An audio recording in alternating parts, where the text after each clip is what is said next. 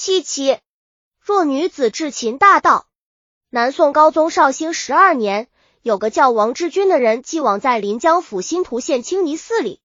青泥寺离县城路途遥远，人烟稀少，盗贼横行，而周围的人们都知道王之君家财很多。一天晚上，王之君与客人饮酒，半夜后才散席。夫妇二人都喝醉了，一上床就进入梦乡。仆人们开始打扫屋子，准备睡觉。突然，一群强盗闯了进来，约有三十人，将王家子弟和婢女都捆绑起来，逼问道：“家里的金银财宝都藏在何处？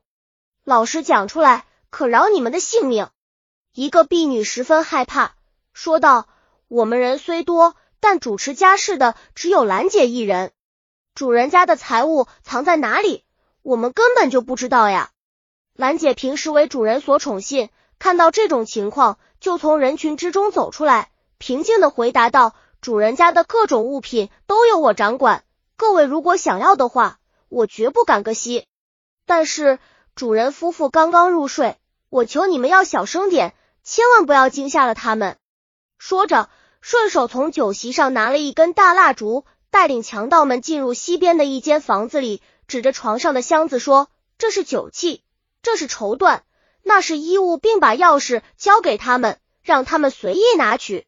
强盗们拆了一条被子，做成个大口袋，将酒器蹭山后装入口袋，又各自随意拿取其他物品。不一会儿，蜡烛烧尽了，兰姐又点手一支照明。见今夜这么顺利，强盗们十分高兴，四处翻捡，在王家停留了时刻钟，才满带着财物从容离去。过了很久，王之君才醒来。兰姐将刚才发生的事情向他讲了一遍，并解开被捆绑的众人。大家纷纷指责兰姐的不是，但主人却没有多说什么，只是让大家检点失误。天亮后，王之君派人到县衙报案，县里又将案情上报到郡里，郡县都将此案作为大案，拆出许多衙役四处寻找破案线索。但过了好几天仍没有结果，王之君因众多财物被抢，忧郁成疾。有一天，兰姐悄悄告诉他说：“您不用着意，要抓住强盗并不难。”王之君怒骂道：“真是妇人之见！你知道什么？正是你将家财拱手送给强盗。当时我念你是为了众人的安全，不得已而为之，因而没有责怪你。现在却说不难抓住强盗。”你到底安的什么心？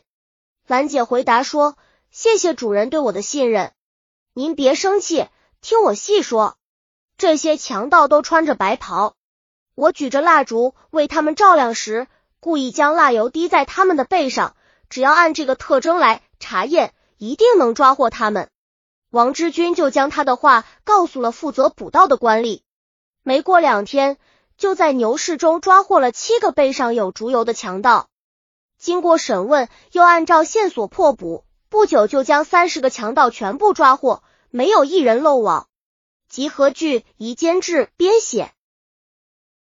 本集已经播放完了，喜欢的话记得订阅专辑，关注主播主页，更多作品在等你哦。